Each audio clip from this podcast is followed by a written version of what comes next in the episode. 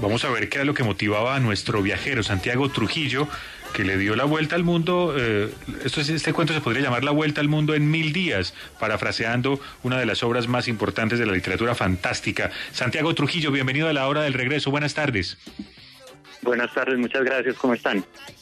Bien, Santiago, pues muy interesados en esta historia suya, 65 países en mil días y yendo a unos destinos que prácticamente no tendríamos, digamos, en, en el horizonte, por lo menos no son frecuentes para un viajero colombiano. Diga usted Myanmar, Sri Lanka o Albania o Macedonia, qué sé yo, los países bálticos o los países de los Balcanes. ¿Cómo comenzó esta aventura de un viaje?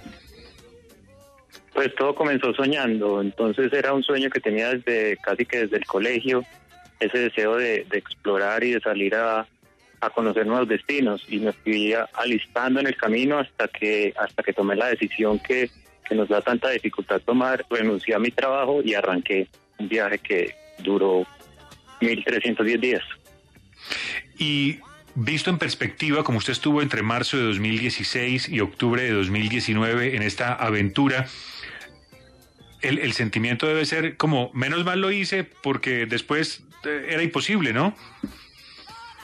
Sí, uno siente, yo siento mucha gratitud. Incluso cuando decidí volver era porque era tanta la gratitud que tenía que quería tener tiempo para compartir, digamos, todos los aprendizajes que había tenido en mi vida y durante este viaje. Entonces también se juntó con esto. Incluso hay una anécdota simpática que en algún momento alguien me leyó las cartas estando de viaje, porque era una persona que me hospedó y que, y que conocía el tema y me dijo, le recomiendo no regresar todavía porque las cosas en el 2020 se van a complicar y resultó ser así.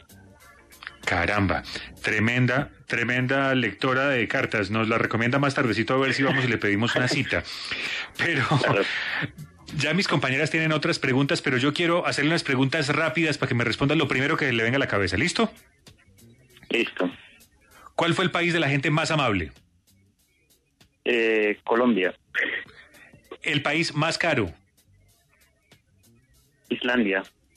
¿El más barato? Eh, Mozambique. ¿En el sitio en el que se sintió más perdido?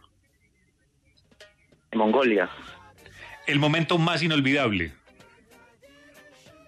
Rusia. Bueno, Hazel, ¿sigue usted?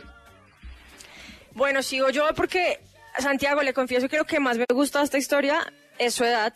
Cuando empecé a leerla, lo primero que pensé fue como, no, veinteañero, mochila, sin preocupación, nos vamos. Pero nos acaba de contar además, renuncié a mi trabajo, era un sueño que tenía de toda la vida. Seguramente muchas personas les habrán nacido esta idea durante la pandemia ¿Cómo hizo usted para, para eliminar los miedos y ese paradigma que uno tiene que la edad llega a ser un punto como algo en contra? Me imagino que sus familiares o gente cercana fue como Santiago, usted se enloqueció, que se va a ir a, viajar por el mundo. ¿Cómo hizo para acallar todo eso y emprender el viaje? Tal cual, es, lo que dice la gente. Siempre te dicen, incluso ya me había pasado, o sea, fueron varias experiencias en otros trabajos, también tenía los deseos de arrancar, me iba a ir por Sudamérica mochilear y me decían, pero ¿cómo vas a hacer? Tienes un buen trabajo, no, no desperdicies la oportunidad, tú sabes cómo es el desempleo, eh, no, no, no, no lo hagas. Y yo seguía con ese sueño y con ese deseo, igual se presentó una nueva oportunidad y, resultó un trabajo muy bueno que también me hizo postergar la decisión. Y seguía ese, esa, esa chispa y esa, esa pasión por viajar y cada vez que viajaba me recargaba energías, entonces yo sentía que eso podría ser parte de mi vida. Entonces seguí insistiendo hasta que tomé esa decisión y arranqué a viajar, independiente de la edad y demás. Santiago, así como dice Hazel, pues hay muchas, hay muchos peros, ¿no? Detrás de tomar la decisión. Y yo creo que el más grande es la plata. ¿Cuánto tuvo usted que, eh, que ahorrar para poder darse el lujo de viajar por tantos países?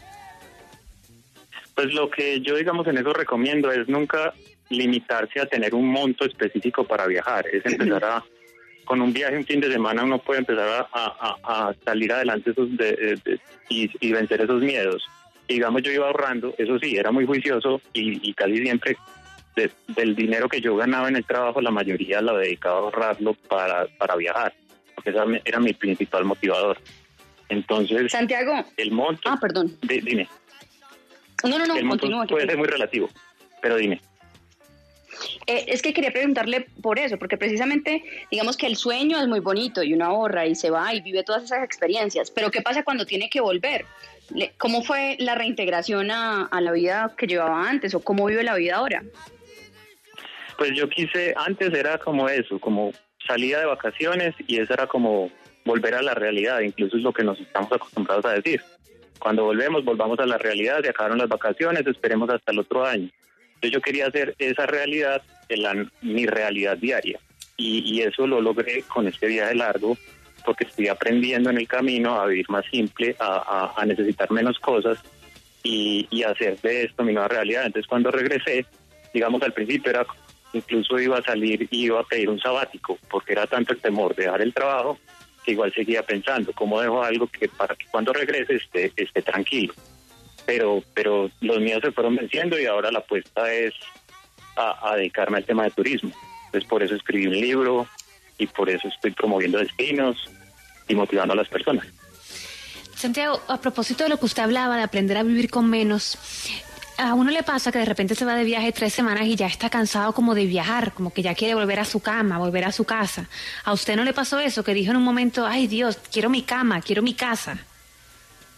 Sí, hubo un momento que pues eso pasa en el camino y uno, por eso, como la pasión es tan grande, uno aprende a, disfrutar cada, instante. Pero igual sí hubo un momento en que, en que era tanto el frío y el, estar tanto tiempo lejos de casa que, que, yo lo quise llamar como saqué unas vacaciones. Entonces regresé de sorpresa a Colombia por un periodo corto de tiempo y, disfruté Navidad en familia, porque eso mismo, porque el, extrañar a la, a la gente y a su cultura y a su comida y demás, me pasó, pero, pero disfrutaba cada día al máximo, entonces ese, esa sensación se va perdiendo y aparte de eso hablaba con mi familia por, por videollamada mucho. Santiago, ¿no le pasó algo negativo en su viaje? A uno siempre se le, o le roban la billetera porque me ha pasado, o se le pierde algo importante, o se le queda el pasaporte. ¿Algo así para destacar que le haya pasado en, en su trayecto? Sí, me pasaron varias cositas, pero la mayoría fueron buenas comparadas con la cantidad de, experiencias malas que hubo.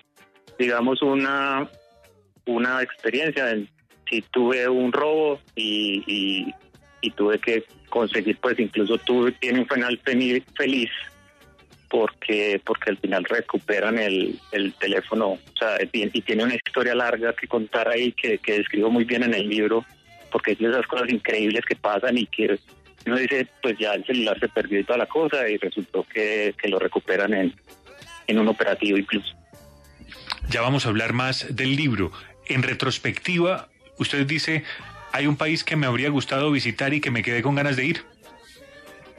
Sí, hay varios todavía, incluso la lista casi, cuando uno se vuelve viajero, la lista casi que aumenta porque cada vez que conoces a alguien más, te habla de un nuevo lugar y te conectas con ese lugar o escuchas alguna una nota en radio y demás y te antojas de ir a un nuevo destino. En Colombia hay muchas cosas por visitar, pero digamos en el camino Japón fue un destino que me quedé por visitar porque la visa la tienes que sacar de estando en Colombia.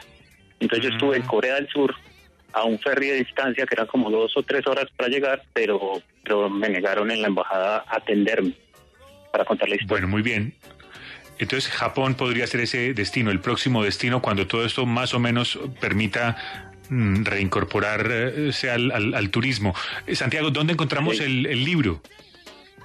El libro está en este momento en formato digital en Amazon. Entonces lo pueden buscar, se llama hashtag me lo contó un viajero.